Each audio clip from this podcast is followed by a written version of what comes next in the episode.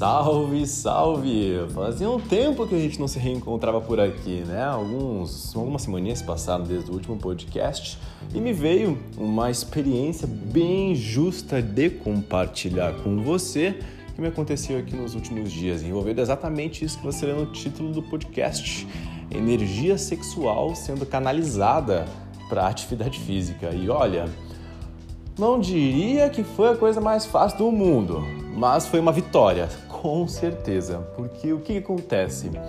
Não sei porquê, qual motivo aparente, nos últimos três dias, por assim dizer, acabei sentindo passar por mim uma energia de. Cara, uma energia elétrica de movimento sexual, assim, bem forte, sabe? Uns, uns impulsos assim de, meu Deus, de querer praticar o coito, querer praticar o ato sexual assim bem forte. E, meu, não sou adepto da masturbação, não curto essa ideia e já sabia de início de que, velho, essa não era a resposta para lidar com esse momento que eu tô passando agora, tá ligado? E tá tudo certo, beleza? Havia lá a tentação, de certa forma, mas, meu, cara, eu não vou cair nesse conto do vigário de novo, como muito já passei no passado e, graças a Deus, transmutei esse impulso, essa compulsão, de certa forma. Mas olha, eu fiquei presente para como isso aconteceu já em outros momentos da minha vida no passado, no qual eu fracassei, né? Acabei cedendo ao impulso ou acabei saindo vitorioso da, dessa, digamos assim, do, do impulso da masturbação. E daí o que, que eu fiz? Velho, eu tô agora mais direcionado para um crescimento físico em musculação, sabe? E daí eu pensei, cara, eu não vou manter essa energia concentrada, eu vou canalizar ela pro exercício físico, que é para mim a melhor forma de manifestação dessa energia que eu conheço, sabe? Seja numa pedalada, numa corrida, na musculação, na natação, no yoga, eu preciso colocar para fora. E aí eu fui fazer um treino, meu irmão, que intensidade de treino. Eu tava num estado de elevação, assim, ouvindo um som me reconhecendo, colocando uma carga assim de força bem presente, daquelas que o cara chega a ficar meio até tonto assim de, depois do exercício.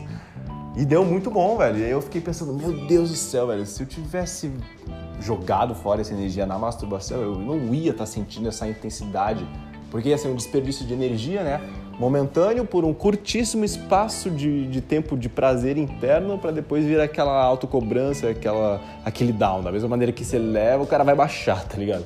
Eu pensei, meu Deus, mano, que sabedoria, que bom que eu escolhi isso, sabe?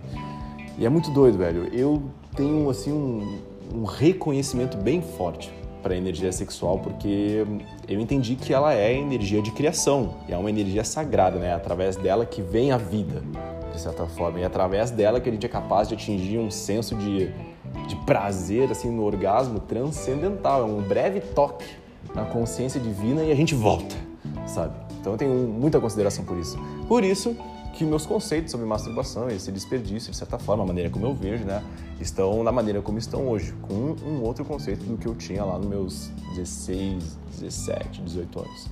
Então, cara, é muito louco. Daí tu conseguir canalizar essa energia para aquilo que te beneficia no curto e médio prazo, até no longo prazo também, porque, pô, tô estendendo meu tempo de vida fazendo exercício físico, então tá top. É maravilhoso, sabe? E daí a intensidade do movimento na execução, retendo essa energia e manifestando no exercício, nessa eletricidade de movimento, uau, é tipo um plus na performance, saca? E tá tudo certo. Voltei do treino em paz, tranquilo, agradecido e cansado, sabe? E aquele impulso sexual tinha se esvaído, tinha ido embora, transmutado pelo exercício físico. É algo para sempre ficar presente. O meu rendimento físico, as minhas atividades atléticas, por assim dizer, eu reconheço que quando eu tô, digamos assim, retendo essa energia, né, sem transar ou sem masturbar, isso é potencializado. E eu não diria também que tendo uma parceira, assim, uma companheira, o sexo possa diminuir a tua performance. Eu não acredito que seja 100% verdade isso. Mas, ser feito todo dia, talvez duas, três vezes por dia, aí sim tem um efeito, velho.